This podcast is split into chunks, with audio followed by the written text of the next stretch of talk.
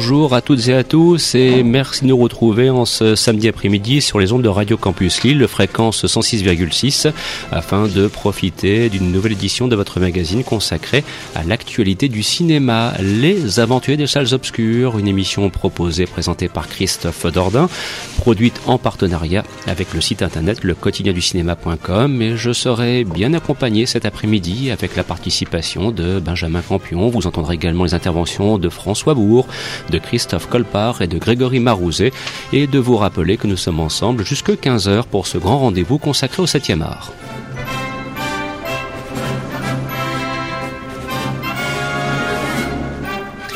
Au sommaire cette semaine, le panorama des principaux films sortis dans les salles le mercredi 4 décembre. Par exemple, il sera question de Zulu, le film réalisé par Jérôme Salle avec Forrest Whitaker et Jack Gyllenhaal dans les rôles principaux. Nous évoquons également euh, Casse-tête chinois de Cédric Clapiche. Je me trompais, c'est Orlando Bloom effectivement dans le film Zulu.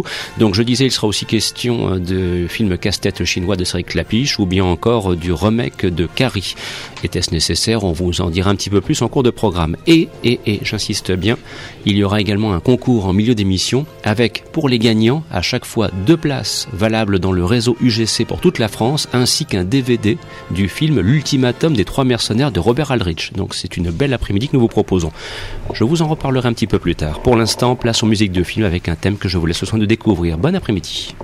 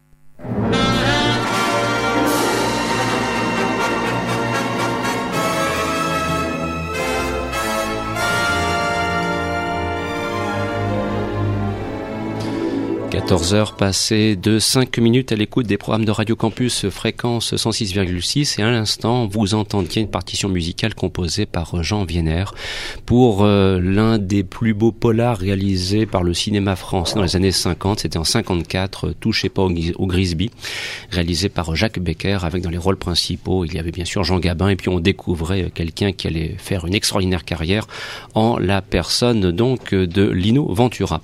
Alors euh, avant de commencer ce panorama et de, l'actualité de la semaine, bah c'est vrai que nous avons été euh, peinés d'apprendre une, mauvaise nouvelle. Bon, malheureusement, ça fait partie de l'existence qu'il y ait parfois des accidents, mais c'est vrai que on a pu observer et le net, c'est aussi une façon, une espèce de caisse de résonance qui permet de mieux mesurer euh, l'impact de tel ou tel comédien.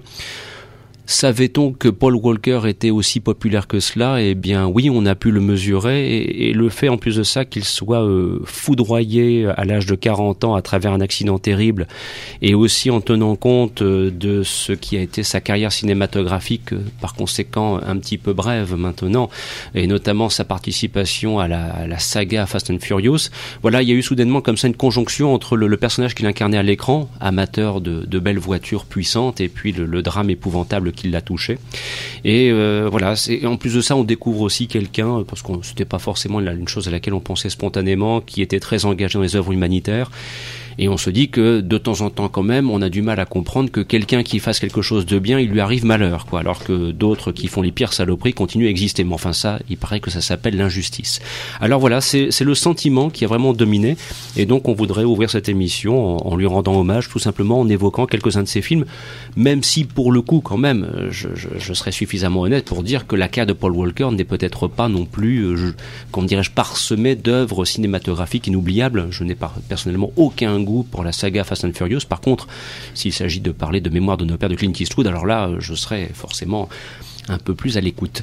Alors voilà, qui souhaite intervenir en premier euh, Peut-être, euh, oui, ah, s'il te plaît, Benjamin, tu peux ouvrir. Alors moi, oh, pour être honnête, c'est un acteur que je connais très mal et voilà, je vous le dis honnêtement, et j'ai été très très surpris par l'ampleur mmh.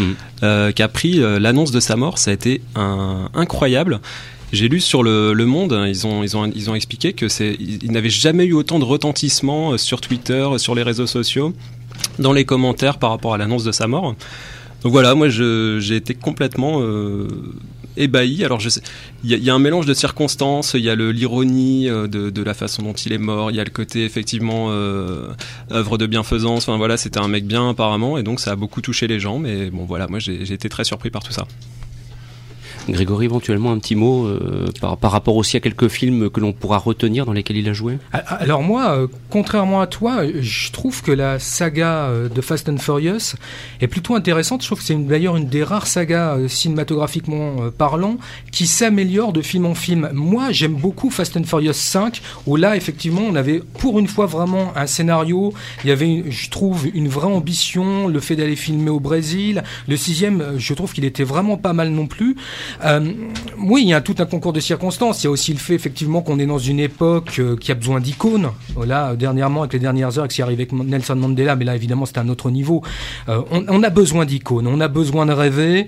je crois que c'est vraiment quelque chose de très important. Et puis, il faut pas oublier une chose aussi, c'est que on en parle comme ça. C'est vrai que ça a l'air léger, les Fast and Furious, que c'est pas considéré comme des films très importants cinématographiquement, mais ce sont des hits mondiaux.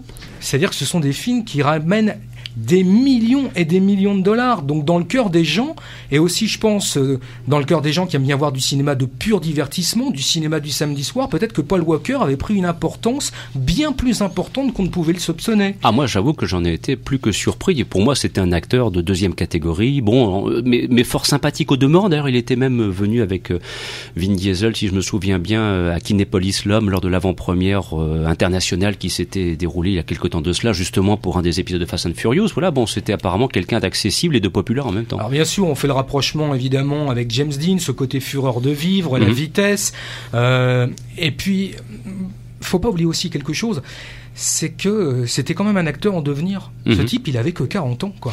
C'est ça peut-être effectivement qui, euh, avec le recul maintenant, on se dit que peut-être il avait une décennie devant lui où il aurait pu s'imposer dans des rôles un peu plus consistant et surtout avec peut-être des films euh, un petit peu plus intéressants. Juste une dernière chose, euh, quand on regarde les Fast and Furious, qu'on aime ou pas cette série de films, il est loin d'être mauvais. quoi. Mhm. C'est plutôt un acteur qui a, qui a une vraie densité, qui a, qui a du charisme. C'est pas Steven Seagal non plus. Quoi. Heureusement. Euh, François et ensuite Benjamin. Je, vais rebondir sur ce que disait Grégory. Sa mort, malheureusement, pose un véritable problème sur la saga Fast and Furious. Ils ne savent pas quoi en faire, puisqu'ils n'envisagent pas pour le moment il y a plusieurs hypothèses, mais ils n'envisagent pas la, la fin de, de, du personnage de Brian O'Connor parce qu'il était indissociable de la saga puisqu'il était là début le début. Mais le tournage avait-il commencé, si je puis Oui, oui, et il est arrêté là. Oui. Mais donc c'est vrai qu'il y a des scènes que. La production est carrément arrêtée donc ça veut dire qu'il y, a des scènes qui ont été tournées avec lui. Oui, tout, à fait. Ils ont, en fait, ils ont trois options. Ils ont l'option euh, de, de, tout refaire le film sans lui. Mhm. Mais sincèrement, comme je le disais, le, personnage de Brian O'Connor euh, est indissociable de la, de la saga. Donc ils, ils, ont une deuxième option qui serait de, techniquement, avec les effets spéciaux, de mettre quelqu'un d'autre et de placer son visage. Euh, comme dans The Crow. Hein. Voilà, comme de manière numérique. Et après, l'ultime solution, ce serait de ne pas faire le film de s'arrêter là parce que. Euh, bah, ouais, mais là on commence à parler de gros sous. Hein. Exactement, c'est ce que disait Grégory. C'est quand même une saga qui rapporte des millions de dollars. Il y, a, il y, a, deux choses qui me fascinent dans, cette, dans ce décès. C'est donc la première, c'est ce, dont on vient de parler, c'est que la machine ne peut pas s'arrêter et que mm. on est toujours euh, dans les mêmes problématiques. Il faut continuer à tourner. Il y a eu des, des annonces assez indécentes d'ailleurs sur le Fast and Furious 7. Enfin, il y a eu beaucoup de choses qui ont été dites à tort et à travers.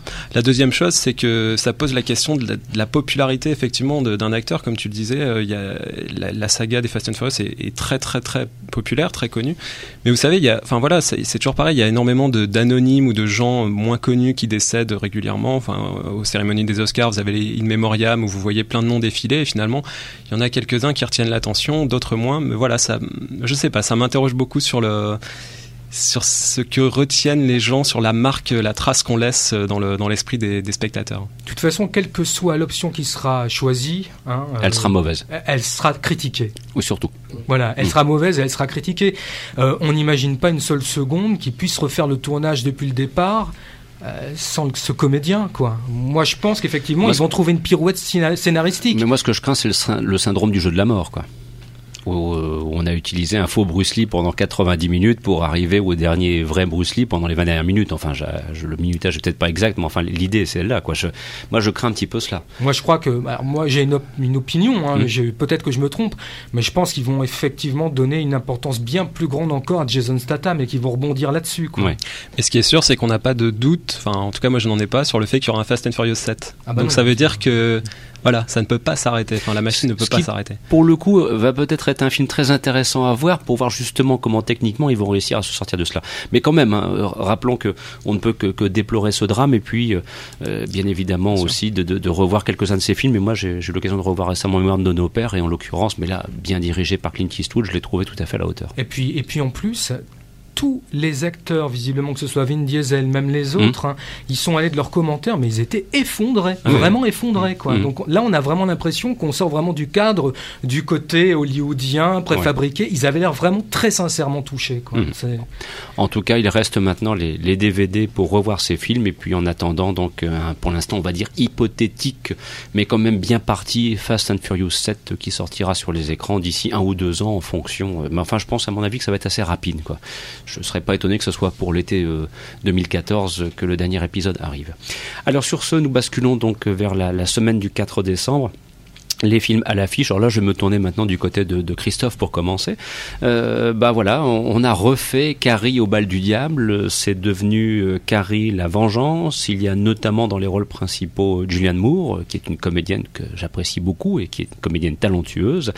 Et donc euh, réalisé par Kimberly Pierce. Voici, si je prononce bien, Carrie la vengeance. Et alors, on se dit une fois de plus, est-ce que ça vaut le coup de refaire ce qui fut bien fait en son temps par Brian De Palma à la fin des années 70, Christophe?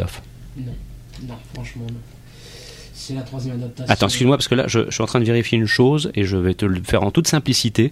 Je vais te demander de te véhiculer vers l'autre micro parce que là, celui-là, à mon avis, il a un petit souci et ta voix est. Ou alors, c'est ça, si tu peux profiter du micro de. de alors, en toute simplicité, du micro de François. Voilà, parce que sinon, on va pas t'entendre du tout et ça fait partie des aléas du direct. Donc, je disais, est-ce que ça vaut le coup, effectivement, de refaire ce film?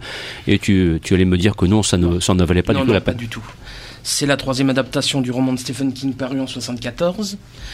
Euh, il y a eu la, donc la première adaptation en 1976 de Brian De Palma, puis un téléfilm de David Carson en 2002. Mhm. Et là, c'est donc au tour de Kimberly Pierce, réalisatrice surtout connue pour euh, Boy Don't Cry, qui a révélé euh, Hilary Swank. Oscarisé d'ailleurs. Oui. Pour ce rôle. Oui. On pouvait espérer une nouvelle euh, vision de Carrie, malheureusement, il n'en est, il en est vraiment rien. C'est c'est beaucoup, c'est beaucoup trop classique. Il n'y a aucun plan d'attaque. Euh, de Palma avait réussi à imposer un style assez proche de l'esprit du livre, mais là, franchement, euh, c'est très, c'est très plat, c'est très copié-collé. À part le fait d'avoir mis les nouvelles technologies telles que le portable ou Internet dedans. Euh, c'est assez, c'est vraiment du, c'est vraiment du film, du film d'horreur pour adolescents assez plat. On me, on me disait que, parce que je l'ai pas encore vu, que au fond, le seul intérêt du film, c'est Julianne Moore. Oui. Oui, enfin, elle est dans un rôle assez, assez restreint. Euh, justement, je voulais mettre un peu le focus sur les acteurs. J'ai un vrai problème avec euh, le choix des acteurs et la beauté, la plastique des acteurs. Ça, c'est un vrai mm. problème dans les teen movies américains. Euh, donc, Chloé Grace Moretz, qui joue Carrie, est trop a une beauté enfin c'est pas qu'elle est trop jolie c'est qu'elle a une beauté trop évidente par rapport à Sissy Spacek dans, dans le film de De Palma c'est à dire que Sissy Spacek était aussi avait une beauté aussi, mais plus souterraine, plus mhm. intérieure. Et euh, la façon dont filmait De Palma, son visage révélait de la beauté ou du maléfisme. Donc il y avait vraiment une ambivalence.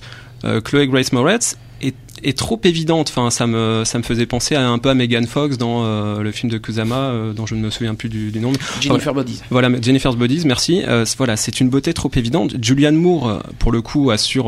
Enfin, elle est vraiment mal fagotée dans, dans le film, donc elle a elle, reprend bien le, rôle. C'était Piper Laurie à l'époque. Hein, exactement, Piper Laurie qui était aussi, voilà, enfin c'est un, rôle moins important mais qui avait une beauté aussi moins évidente.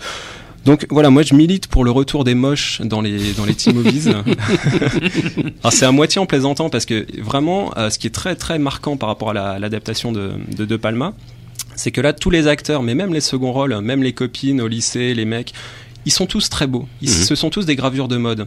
Dans le film de De Palma, il y avait une espèce de, de, naturel. Enfin, les, les, les copines, enfin voilà, les copines sont moches. Enfin voilà, bon, c'est, ça, ça, peut paraître de l'anecdote, mais pour moi, c'est très, très important. Et puis il y avait une belle garce avec, euh, euh, son nom m'échappe. Euh, Nancy, Allen. Voilà, la garce, hein, la garce exceptionnelle. Et Travolta aussi. Et Travolta. Et Travolta, mais dans un rôle savoureux. C'était, mm. il y avait une espèce de, de recul sur les faits. Ce qui est incroyable, c'est qu'on est en 2013, on attaque Carrie, on le prend à Razmot, mm. au premier degré. Euh, de Palma, il attaque le, roman deux ans après, si je, me, si je ne dis pas de bêtises, en 76. il y a déjà un énorme recul sur les faits. Travolta, il est dans le second degré, il est dans la déconne, on est dans... dans... En fait, De Palma parcourt tous les clichés de, du film de lycéen, enfin on l'a vu déjà 5000 fois, mais avec une espèce de d'humour, de dérision, de recul, et c'est léger et c'est en même temps très puissant. et renforcé aussi par la musique de Pino Donaggio qui, qui donnait aussi quelque chose, une atmosphère très particulière.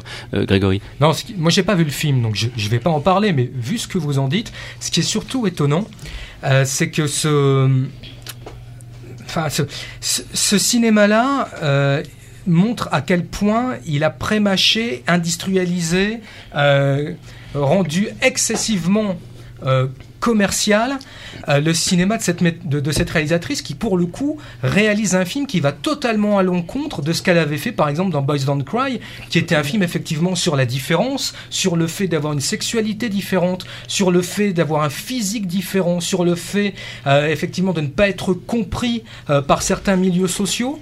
C'était l'histoire d'une transsexuelle. Hein. Voilà, c'est ça. Qui était violée, battue. Voilà, donc cinéma indépendant. Elle fait un film extrêmement courageux qui était très fort. Enfin, c'est super, mm. My Boys Don't Cry, qui permet de révéler une actrice magnifique, Hilary Swank. Et là, elle se retrouve à faire un film qui est totalement polissé, visiblement. Ah oui. Film de studio. Hein. Voilà, et qui va totalement à l'encontre, visiblement, de sa propre sensibilité artistique. je pense qu'il suffit de, regarder la, filmographie de Kimberly Pierce pour comprendre le cheminement qui s'est passé. C'est-à-dire qu'elle a commencé par un film indépendant, très osé, effectivement, révélation, euh, Oscar, etc. Mhm. Et ensuite, les projets, ça se passe. Et à un moment donné, faut bien, faut bien manger quoi. Et donc, mmh. il faut gagner sa vie.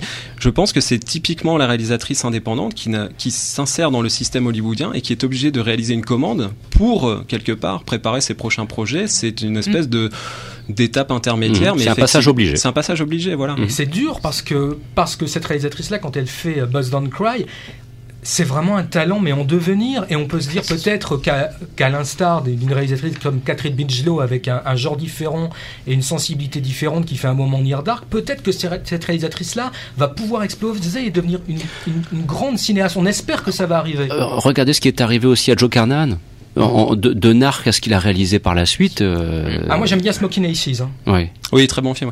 Moi, alors c'est marrant parce que moi j'imaginais vraiment, euh, enfin ça va vous paraître évident, mais ce que ce qu'aurait pu faire Sofia Coppola d'un tel sujet, ça mhm. me paraissait évident euh, parce que Carrie c'est vraiment c'est le passage de l'adolescence à l'âge adulte, c'est la puberté, c'est évidemment la bigoterie, c'est le harcèlement à l'école enfin, je veux dire, le sujet, il est, il est évident. Il y a, il y a énormément de choses à, à tracer, mais finalement, là, c'est vraiment l'exercice euh, commandé. Enfin, c'est une commande parce que elle reproduit les scènes euh, les unes après les autres de qu'il y avait déjà dans le film de, de, Palma. Dont la scène du bal, qui est le, moment, euh, enfin je veux dire, ce qui est censé être l'apothéose ou l'apogée ou la catastrophe. Évidemment, mais ça va bien au-delà parce qu'il y a des, enfin je veux dire, la scène d'ouverture, il y a une scène d'ouverture qui est rajoutée, mais ensuite on retrouve euh, la Carrie dans la douche qui, euh, qui a ses premières règles. C'est vraiment, mhm. c'est repris. il y a des dialogues qui sont exactement les mêmes que dans le film de De Palma, sauf que De Palma est beaucoup moins graphique, beaucoup moins explicite dans les, comment dire, dans le traitement de la violence mais en même temps c'est d'une violence beaucoup plus intérieure et qui quand, quand elle explose est vraiment beaucoup plus puissante. Et mm. paradoxalement,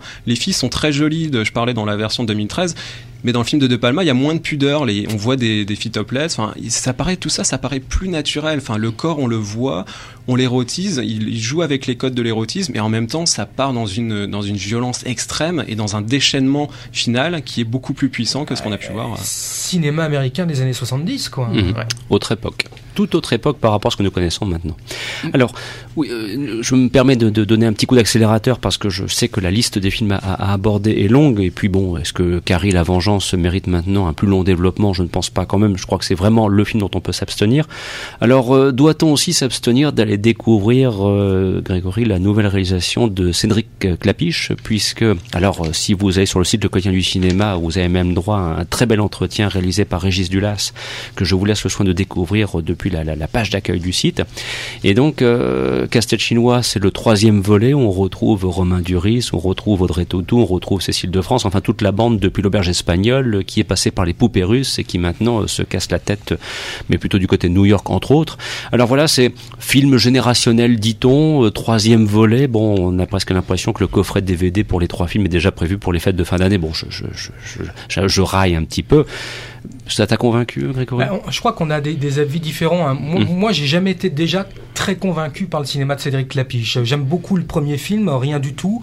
Après, euh, je trouve intéressant qu'il ait l'envie de brasser différents genres. Malheureusement, par exemple, quand il fait euh, euh, un polar qui s'appelle ni, pour, ni, pour, ni pour ni contre, bien au contraire, mm. euh, on se rend compte qu'on est plutôt proche de la série télévisée est-allemande que du polar à la Corneau ou à la Verneuil, quoi. Et bon, voilà, je trouve qu'il a, il a, il a un côté un peu pépère. Mais contrairement par exemple à des cinéastes comme Besson qui étaient à la mode, lui c'est un cinéaste à la mode mais qui a la carte. Mhm. Et pour moi, c'est un peu le, le, Besson pour Bobo. C'est comme ça que je le vois. Et euh, je, trouve que, que, que, que, ces films sont pas du tout désagréables à regarder. Après ce qu'il en dit, je trouve ça quand même relativement plat, quoi. Et j'ai l'impression que ce casse-tête chinois arrive aujourd'hui parce qu'à un moment, euh, il réalise des films qui marchent plus si bien que ça mhm. et qu'il faut quand même pouvoir continuer effectivement à produire, à réaliser. Lui aussi, donc. Et, à occuper le terrain. Mhm. Alors maintenant, les comédiens sont sont bons. Hein. Ah bah c'est un bon casting. Jury, ah c'est bon. C'est la crème. Cécile de France est exceptionnelle. La force de ce film et de ce dernier film, comme les premiers, ce sont les comédiens. Moi, je trouve que dès le départ, effectivement, il y a un côté générationnel qui a été chopé, mais qu'il a perdu un peu dans le troisième. Le premier, j'avais beaucoup aimé, mais pas pour des raisons cinématographiques, c'est parce que je suis fasciné par la ville de Barcelone. Euh, et d'ailleurs, je trouvais qu'elle n'était pas si bien filmée que ça. Et là, euh, je trouve qu'on sent quand même que ça tire un petit peu sur la corde et que euh, on a plus l'impression d'avoir des événements avec des petites scénettes, des morceaux de sketch qu'avoir un vrai scénario qui tient réellement la route, quoi. Benjamin?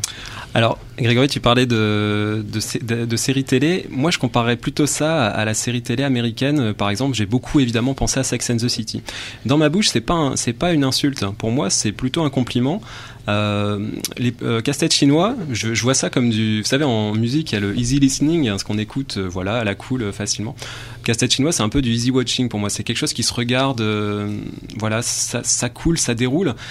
Et en même temps, je trouve que l'intrigue rebondit tout le temps. Alors vous allez me dire, c'est factice, c'est superficiel, on filme New York, on filme, on passe par tous les clichés de New York, comme les Américains passent par tous les clichés de Paris à chaque fois qu'ils y viennent.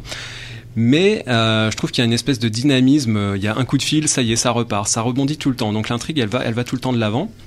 Alors on peut y voir une fuite en avant, mais moi j'ai trouvé, j'ai trouvé que c'était assez, euh, assez stimulant. Enfin, j'en suis ressorti vraiment avec la banane. J'en suis ressorti avec un petit sentiment de nostalgie parce que ce n'est pas seulement un film euh, unitaire, c'est un film qui clôt une trilogie. Pour moi, c'est important, c'est qu'il y a une vraie cohérence dans le, dans le travail de Klapich, à savoir qu'il euh, close sa, trilogie avec les mêmes acteurs qui ont vieilli, qui ont mûri. Ça, ça paraît bête, mais je veux dire, combien de trilogies euh, finalement changent les acteurs, changent de le contexte ou font un reboot ou je ne sais quoi. Là, on est vraiment dans quelque chose de cohérent. Euh, et euh, ça et voilà bon après New York euh, évidemment ça empile ça empile les clichés mais alors un petit focus sur on parlait des acteurs sur Audrey Tautou. Moi je l'ai trouvé enfin je la trouve touchante parce que elle, elle grandit aussi avec cette trilogie. Enfin c'est une actrice à qui on reproche beaucoup de, de minauder de mm. voilà d'être un peu euh, d'être la petite euh, timide qui mais je trouve que dans ce rôle-là elle, s'est affirmée malgré tout et moi c'est une actrice que, ah que j'aime beaucoup tous les acteurs sont impeccables et, le, film franchement se regarde c'est agréable c'est indéniable maintenant quand on en sort euh, qu'est-ce qu'il en reste quoi? En tout cas on va croire quand même que c'est un film qui risque de trouver son, son public en salle oui justement un public pardon il fait un, moins bon démarrage que l'auberge espagnole mhm. mais, mais un meilleur que les poupées russes. Mm. Donc euh, il semblerait quand même que le public suit, euh, comme tu disais, c'est un film qui se veut générationnel, donc euh, mm.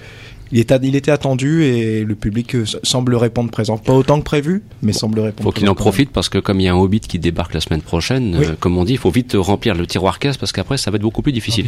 C'est hyper compliqué. Je veux dire, comme toutes les semaines, là on a le Disney qui sort. D'ailleurs, c'est assez amusant à quel point on nous fait croire que le Disney a explosé lors des premières séances à Paris, alors que ça prend en compte les 3000 places du Grand Rex. Bien sûr.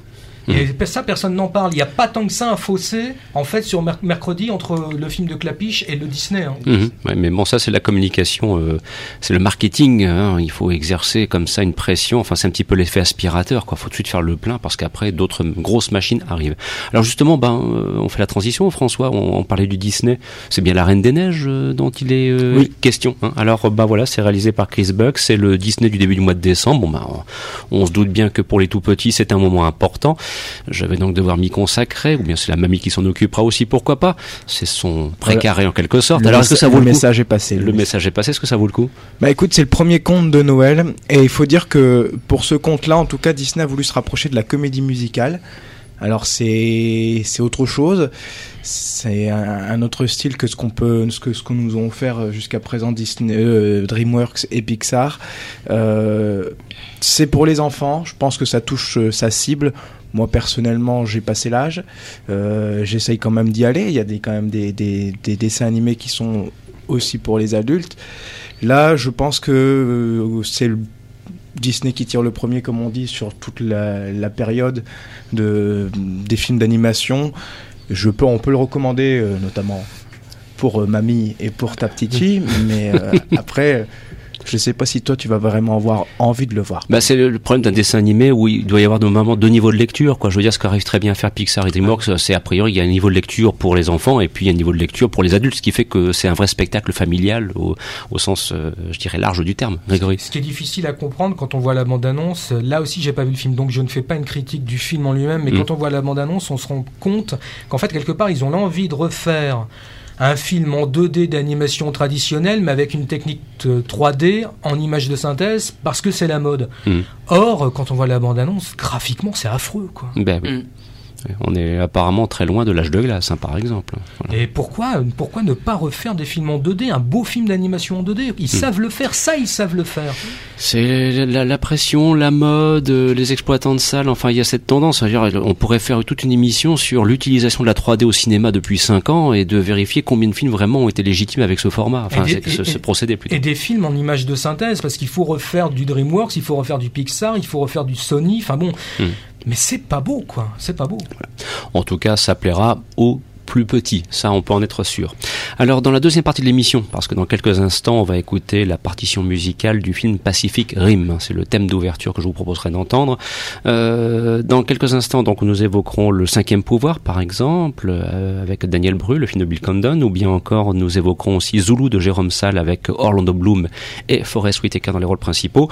Mais entre temps, comme je, je vous l'ai annoncé, et c'est vrai que ça fait un petit moment déjà maintenant qu'on a lancé la machine, eh bien on va donc ouvrir le de Radio Campus au 0320 91 24 00.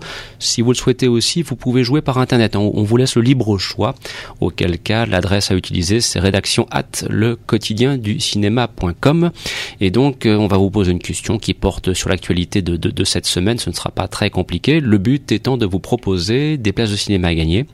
En l'occurrence deux par personne euh, pour aller voir un film de votre choix sur les écrans UGC partout en France. J'insiste bien là-dessus. Et puis euh, comme c'est la période des fêtes, on y ajoutera aussi un DVD d'un classique réalisé par Robert Aldrich, l'ultimatum des trois mercenaires avec Burt Lancaster et Richard Widmark. Et je pense que là, Grégory, tu dois absolument intervenir sur ce sujet. Ah oui, on en avait parlé d'ailleurs il n'y a pas si longtemps que ça, parce qu'il était ressorti en copie neuve et en version intégrale, parce que c'est mm. un film qui était jamais sorti en version intégrale. Mm. Il avait été plus ou moins tripatouillé au montage, censuré. Enfin bon, bref, c'est génial ce film. Enfin, c'est vraiment un Aldrich majeur, quoi. Et c'est vraiment du cinéma. Alors là, pour le coup, c'est un beau cadeau de Noël, quoi.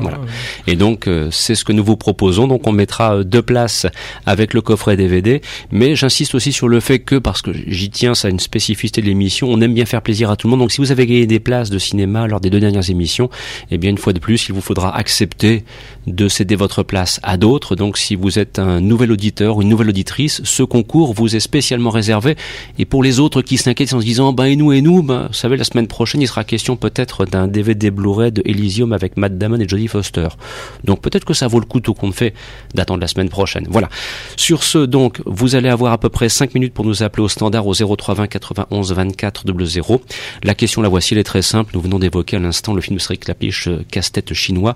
Eh bien, êtes-vous capable de citer l'un des trois comédiens majeurs euh, qui dominent l'affiche dans ce film? Voilà, la question est toute simple. 0320 91 24 00 ou bien par internet, rédaction at le Tout de suite, une musique euh, singulière Tony tonitruante. Il s'agit de Pacific Rim. Bon après-midi à l'écoute de cette émission.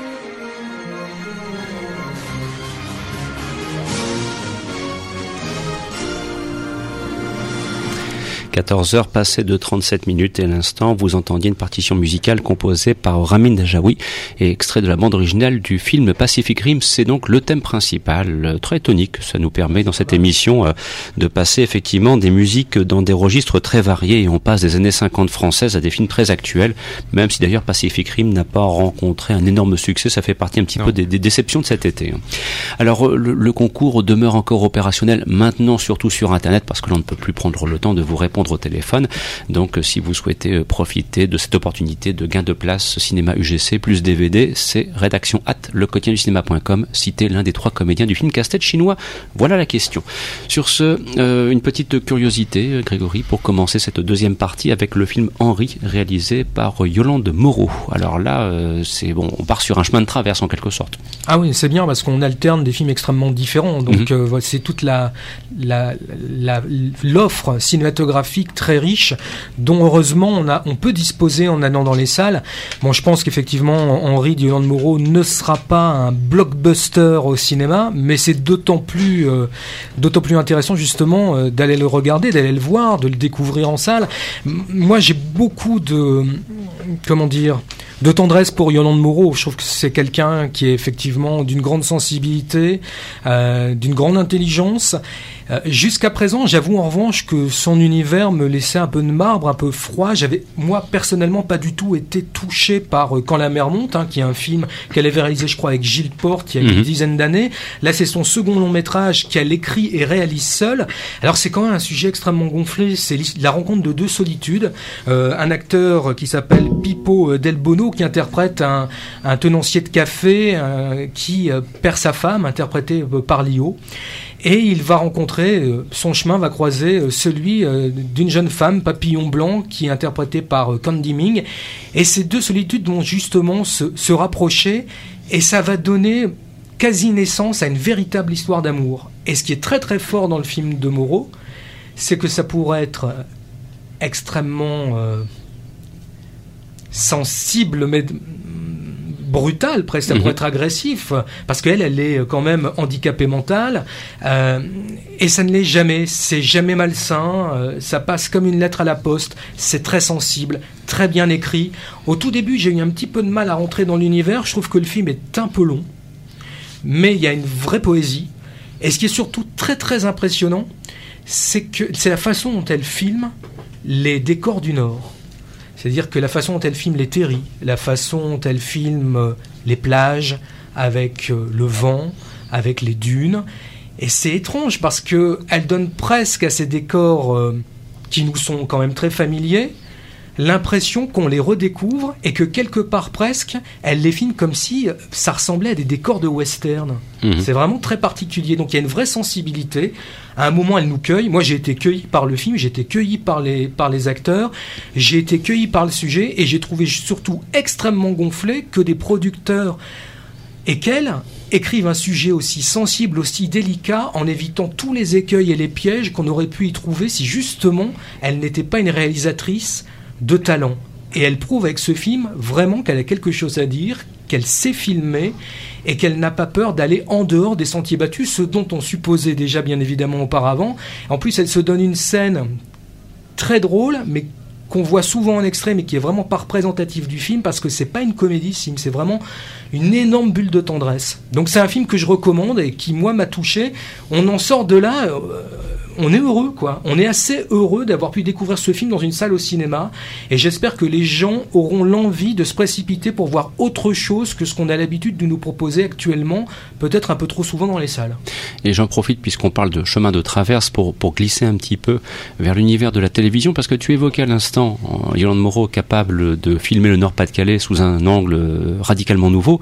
Bah, il s'avère que moi, j'ai eu une énorme surprise dans le registre des séries télévisées cette fois de constater ô combien le Nord-Pas-de-Calais peut être très euh, cinégénique, télégénique dans la série Tunnel.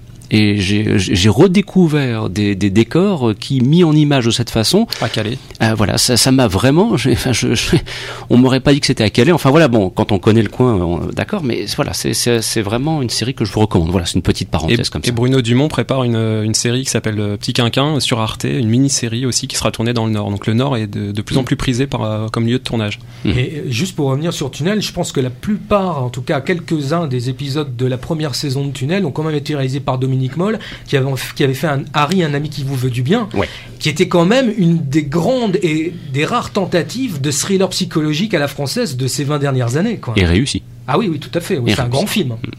Voilà donc euh, ce que l'on souhaitait vous dire. Voilà, on, alterne un petit peu entre cinéma et série, mais la frontière maintenant est devenue tellement mince. Hein, et, d'ailleurs aussi de vous signaler que pour le magazine des séries, nous serons de retour le 21 décembre. Comme ça, j'en parle rapidement et on célébrera les 40 années des Brigades du Tigre. Voilà, avec interview de François Mestre, interview de Jean-Claude Bouillon, et puis on sera tous autour de la table pour dire tout le bien que l'on pense de ce qui est, et là le terme n'est pas galvaudé, une véritable série culte, qui est un terme trop souvent utilisé à mon goût, mais ça c'est une autre histoire. Alors sur ce, nous poursuivons notre panorama avec maintenant, alors moi quand je vois le cinquième pouvoir, tout de suite spontanément j'ai pensé un bon vieux film français des années 80 réalisé par Serge Leroy où il y avait Philippe Noir et Nicole Garcia, bah, c'était la même chose que c'était l'univers du journalisme qui était également développé. C'était pas trop mal pour l'époque, mais c'était pas non plus extraordinaire. Alors voilà, là, cinquième pouvoir, ben, c'est beaucoup plus moderne, beaucoup plus actuel. C'est réalisé par Bill Condon et bon, bah, je crois qu'on va entendre parler un petit peu de ce que la presse est capable de révéler au grand jour quand en plus de ça, on lui donne de bonnes informations, peut-être Benjamin, pour, pour ouvrir le bal, si j'ose dire. déjà, c'est un film qui s'est fait démonter aux États-Unis, euh, flop commercial de l'année. Donc, euh, pour euh, c'est une production DreamWorks, hein, donc mm. pour Disney, c'est pas c'est pas très bon. alors, Bill Condon euh, très souvent on l'a résumé à, Twilight parce qu'il a réalisé deux, épisodes de Twilight mais c'est pas que ça. Il a écrit euh, Chicago il a fait aussi d'autres films mes petits camarades vont, m'aider. Oui il a réalisé un film qui est magnifique hein. alors c'est d'ailleurs drôle parce que sais pas pour taper sur eux précisément parce que tout le monde fait la même chose et on est capable de dire des grosses bêtises. Mais par exemple quand j'ai dit dans Télérama que c'était il fallait peut-être mieux donner euh, ce film euh, à un autre réalisateur que le réalisateur d'un épisode de Twilight ou de deux épisodes de Twilight, je ne sais plus. Euh, je, je, je, deux épisodes, je croule de rire, quoi, parce que justement Twilight, c'est une erreur presque de parcours dans la, dans la carrière de Bill Condon. Effectivement, il a écrit euh, Chicago et il a surtout réalisé Gods and Monsters, qui était une biographie exceptionnelle de James Whale. Donc euh, on est quand même vraiment dans un univers totalement différent. Alors pour revenir sur le cinquième pouvoir, alors pour moi c'est un film qui est bourré de défauts, mais en même temps qui est, qui est attachant quelque part. Euh, c'est un film qui oscille entre différents genres. Est-ce que c'est un biopic? Est-ce que c'est un thriller? Est-ce que c'est un film politique? Il y a un côté cyberfuturiste aussi, parce qu'on est, on est en plein dans les, dans les nouvelles technologies. Euh, il y a aussi, il y a, même à, cela, il rajouté et plaqué un, un, onirisme. Il y a une, un moment où on voit une salle remplie d'ordinateurs avec des clones de, de Julian Assange pour euh, un peu matérialiser ce, cette communication transverse qui, euh, qui navigue. Oui, parce qu'il est question de WikiLeaks, hein, on peut le dire. Voilà, c'est l'histoire de, de, Julian Assange, de, de WikiLeaks ce sont, des événements très récents, hein, très chauds, hein, qui remontent à, à 2010. Enfin, le, le scandale euh, avec euh, l'histoire de Bradley Manning, donc un militaire euh, américain qui a, piraté, hacké des, documents confidentiels hein, de la de l'armée américaine et qui ont été diffusés sur WikiLeaks. Donc ça a été un scandale retentissant dont tout le monde ici a, entendu parler. Et ce qui est étonnant, c'est que ça reste très proche. Enfin, pour moi, c'est encore vraiment il y a eu depuis l'affaire Snowden, euh, l'affaire de la CIA, etc. Mais ce sont des événements qui me semblent vraiment très chauds et déjà, je trouve qu'il y a une réelle audace, il y a une réelle prise de risque de la part des Américains qui quand même osent attaquer leur histoire contemporaine très proche. Je pense à The, Social Network, je pense à, à ce film-là, je pense à Zero Dark Thirty de, de Catherine Bigelow. Mais ils ont toujours fait ça. Mhm. ça euh, Peut-être qu'à un moment ils se sont arrêtés, mais souvenez-vous par exemple des Hommes du Président. Ah, c'est vraiment la tradition. C'était deux ans après le Watergate. Hein. Mais vu de France, euh, c'est quand même à noter mhm. parce que il faut quand même, il faut quand même oser y aller quoi. Alors certes, il y a toute une partie, euh, tout le volet politique américain, lui, est euh, flouté entre guillemets, c'est-à-dire que les membres du gouvernement américain sont des personnages fictifs. Donc euh, toute cette partie-là, on sent qu'il a fallu squeezer un petit peu ce, réalisme-là pour bah, pour passer la censure et pour sortir en salle. Enfin, je rappelle que c'est un film DreamWorks. Mais du point de vue européen, c'est un film qui est passionnant parce que je veux dire, les, éléments, les éléments sont réels. On voit, on entend Hillary Clinton on voit des, portraits de, de Barack Obama. On voit euh, la scène, enfin une des scènes, une des images documentaires qu'on a pu voir de, de, tirs militaires sur des, sur des civils. Enfin, c'est des images qui, qui ont circulé, qu'on a vues à l'époque. On parle de la corruption au Kenya. On parle de Bradley Manning et de cette anecdote avec le CD euh, gravé euh, avec Lady Gaga marqué dessus. Ce sont tous des petits stimulus comme ça, stimuli qui, qui, nous, qui nous rappellent des choses. On, on, parle aussi de Sarah Palin. Il y a le Guardian, il y a le Times. Enfin, tout ça, voilà, ce sont des éléments de réel qui me paraissent vraiment. Euh, enfin, je veux dire, ils, ne reculent pas. C'est tiré de deux livres, dont euh, l'un des livres a été écrit par le, bras droit de, Julian Assange, donc cet Allemand euh, qui est joué par Daniel Brühl. Qui est de mieux en mieux d'ailleurs. Qui est de mieux en mieux. Et, voilà, le défaut un petit peu qu'a le, film, c'est qu'il ne prend pas vraiment position, c'est-à-dire que ce bras droit est un petit peu loi blanche qui a le, beau rôle et qui reste idéaliste et et finalement, moi, ce qui m'a vraiment frustré dans ce film, en en, sortant, c'est que je n'en savais pas beaucoup plus sur les, les, motivations psychologiques des uns et des autres. Qui est Julian Assange? Est-ce que pourquoi cet ego surdimensionné? Enfin, on va chercher un petit peu des explications dans son passé, dans son enfance, mais c'est, ça me paraît un petit peu de la psychologie de bazar. Et finalement, je n'en savais pas beaucoup plus en sortant. Oui, c'est un peu du psychologisme. Euh, maintenant, ils arrivent quand même à rééquilibrer un tout petit peu sans révéler la fin, en, en utilisant une pirouette, mais on les sent effectivement un peu tiraillés. C'est clair que les deux livres qui ont été adaptés donc euh, pour ce film sont deux livres qui sont écrits par des gens qui sont devenus des ennemis d'Assange. Mmh. Donc effectivement, il y a un positionnement qui est, qui est très particulier. Donc euh, oui, oui, justement, les deux livres sont c'est le l'un le, principal euh, qui, je pense, s'appelle Vue de l'intérieur, WikiLeaks Vue de l'intérieur, écrit par donc le Daniel Demseidberg, donc c'était son bras droit. Hein. Voilà, c'est ça, et qui est encore en procès, enfin qui est ah encore des, qui en justice encore avec Julian Assange. Et le deuxième bouquin est écrit par deux, journalistes du Guardian qui eux aussi, on le comprend dans le film, se sont fait un petit peu avoir par, par la méthode Julian Assange. Donc euh, c'est, on va dire, soyons honnêtes, que c'est quand même plutôt deux, deux, livres à charge sur le, hmm. sur le Julian Assange lui-même. D'où le mécontentement de Julian Assange par rapport au film qui le démonte aussi. Hein. Voilà, qui a, qui a depuis euh, livré sa, sa propre version avec un documentaire réalisé par lui et ses équipes sur le site euh, Wikileaks, bien sûr. Bah, maintenant, euh, ce qui est sûr, c'est que la mise en scène, on est plus proche d'une série télé et pas vraiment de tout ce qu'on peut voir de ce qu'il y a de meilleur en série télé. C'est quand même extrêmement classique. Euh, on est vraiment loin des audaces formelles, par exemple, ou narratives euh, de David Fincher ou de Social Network. On n'est pas dans les mêmes eaux, quoi. Hmm. Euh, pourtant, le, le, le, je suis tout à fait d'accord avec toi. Pourtant, le film n'hésite pas à, être hyper sophistiqué. Enfin, on voit les, les, tweets ou les, le chat qui apparaît à l'écran. Voilà. Après, c'est, ça fait cheap. Je suis tout à fait d'accord avec toi. On voit la carte du monde, le globe. Ça, ça on n'arrête pas de naviguer aux quatre coins du monde ça, ça apparaît à l'écran. Euh, il y a des surimpressions d'articles de presse, euh, on entend les témoignages radio. Enfin, intéressant pour un jeune public. Bouillonnant. Ah oui, non, mais c'est passionnant. C'est passionnant surtout parce que, comme tu le disais tout à l'heure, il y a Internet. C'est très, ça, c'est très récent. Et pourtant, moi, j'ai l'impression qu'on a déjà tout oublié.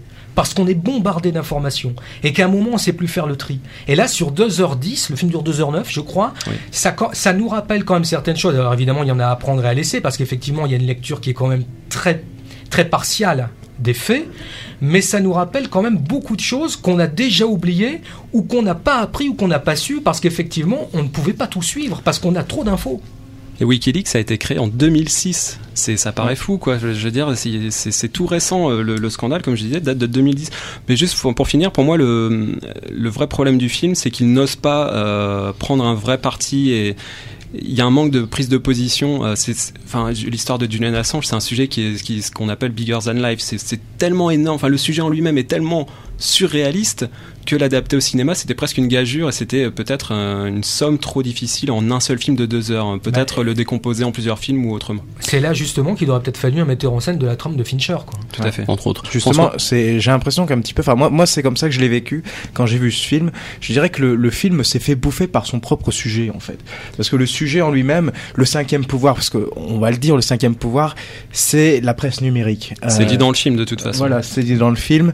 Euh, d'ailleurs, il y avait vraiment une séparation entre la presse d'un côté, WikiLeaks de l'autre, qui se considère un petit peu comme le cinquième pouvoir. Euh, mais euh, ce n'est le film le dit, c'est l'opinion du film, que WikiLeaks n'est pas un média. C'est une, il a besoin des médias justement pour se faire connaître et qui fait euh, sa propre pub, etc., etc.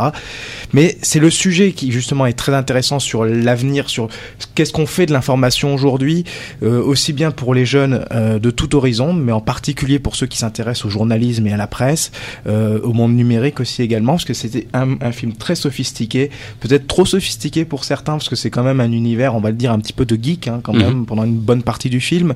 Mais voilà, c'est le, le, sujet est vraiment très intéressant, qui mérite peut-être d'être développé par d'autres réalisateurs, d'autres films. Euh, ça m'a fait beaucoup penser aussi au, au, film de David Fincher parce qu'il y a cette opposition entre qu'il y a entre euh, Julian Assange et son, son associé qu'on retrouvait avec Mark Zuckerberg et son autre associé dans le David Fincher. Malheureusement, je pense que le film souffre trop de cette comparaison et il n'y a que son sujet qui est véritablement intéressant. Citons quand même l'acteur Benedict Cumberbatch, mm. qui est d'une ressemblance incroyable, ah, qui est mimétisme, mais qui est vraiment bon. Si vous n'arrivez pas à le situer, c'est celui qui fait la série Sherlock Holmes mm. en Angleterre. Euh, Grégory pour le mot de la fin, puis après on parlera de Zulu dans les quelques minutes qui ah. nous restent. ce qui est quand même très passionnant, ce qui est ambigu et qui malheureusement n'est pas tout à fait euh, passionnant, ambigu, mais qui malheureusement n'est pas totalement traité comme il aurait fallu, euh, c'est cette question c'est est-il bon de tout dire, de hmm. tout révéler? Est-ce que tout est commentable le sujet, c'est l'information. Et de révéler les informations brutes sans les rééditer, sans euh, cacher les noms. Mm. C'est aussi une grande question. Alors, nous terminons parce que nous nous rapprochons des 15 heures à laquelle vous retrouverez euh, Dominique Jolivet pour l'émission Tous ces mots terribles, par euh, la nouvelle réalisation de Jérôme Salle qu'on avait donc quitté avec Largo Winch, entre autres, et qui nous revient avec un Zoulou interprété par Orlando Bloom et Forrest Whitaker, et un Zoulou de très très bonne facture, Grégory. Hein, c'est convaincu. Alors moi je suis totalement convaincu, je sais que c'est pas le cas de tout le monde. Le film avait fait la clôture du dernier festival de Cannes, c'est adapté d'un livre de Caril Ferré. Bon, c'est l'histoire de deux flics dans une Afrique post Afrique du Sud post-apartheid. évidemment, le film, on peut dire qu'il sort entre guillemets au bon moment, mais évidemment ils ne l'ont pas fait exprès. Euh, c'est donc euh, un polar noir, noir, noir, mais noir d'une noirceur comme j'en ai rarement vu depuis. Enfin, ça fait très longtemps que j'avais pas vu un film aussi noir. C'est noir au début, c'est noir au milieu, c'est noir à la fin. C'est très très sombre. Euh, Whitaker est comme d'habitude exceptionnel. Euh, et surtout, alors là, on a une révélation. On savait pas qu'il était capable d'être aussi magistral. C'est Orlando Bloom, quoi, mhm. qui casse son image, mais comme euh, rarement un acteur l'a fait ces derniers temps. Il est, moi, je trouve éblouissant. La mise en scène est formidable, le montage est formidable, le film est extrêmement violent. Alors certains disent oui, c'est putassier, tout ça. Moi, je trouve pas du tout. Je trouve que Sale désigne la violence, il la montre la violence, on doit aussi la filmer, on doit aussi la désigner. Moi, je trouve que c'est un film moralement qui n'est pas contestable du tout. Et je trouve que, ben voilà, certains cinéastes ont fait des films politiques, car c'est un film politique extrêmement engagé, comme Sidney Lumet, comme Alan Pakula. Il filmait aussi la violence, il n'avait pas peur d'y aller. On ne leur reprochait pas. Sal vraiment a fait, je trouve, là un bon au niveau de la qualité de son cinéma, qui est absolument incroyable, quoi.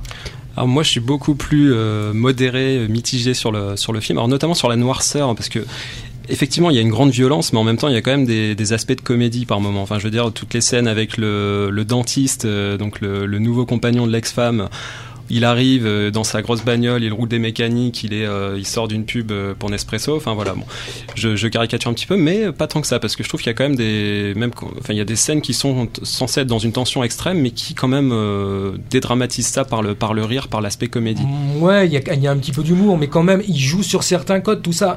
Le film est quand même extrêmement noir. Il y, a, une des scènes finales. Moi, il y a longtemps que j'avais pas vu une scène finale aussi jusqu'au boutiste dans un film qui est quand même produit déjà pas par des Américains donc c'est peut-être une des explications, qui est produit par Richard Grandpierre, par Pathé, avec une équipe euh, totalement quasiment euh, sud-africaine.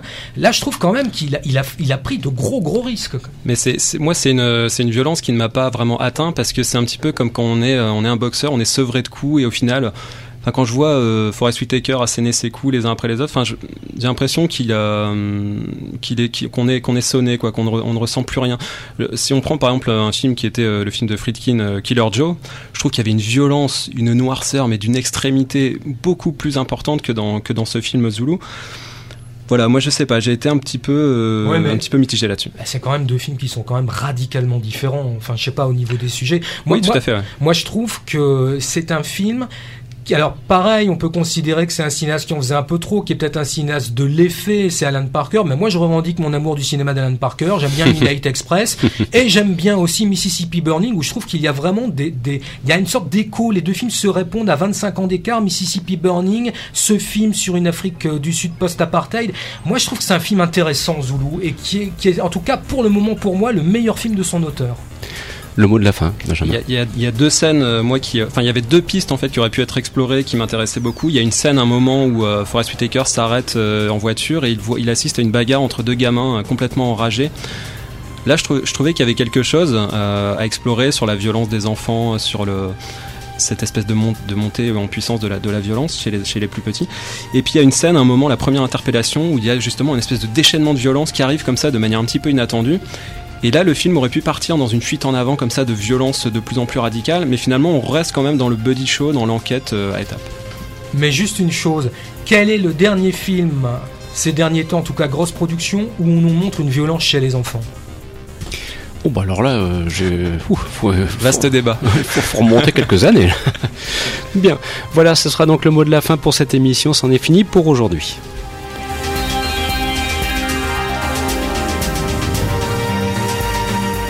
Vous écoutiez Les Aventures Salles Obscures, une émission proposée, présentée par Christophe Dordain. Grand merci à Christophe Colpart, Benjamin Campion, Grégory Marouzet et François Bourg. Nous serons de retour la semaine prochaine pour de nouvelles aventures. Et d'ici là, nous vous souhaitons de passer d'excellents moments à l'écoute des programmes de Radio Campus. Dans quelques instants, Dominique Jolivet pour l'émission Tous ces mots terribles. Bon après-midi, à la semaine prochaine. Merci et au revoir.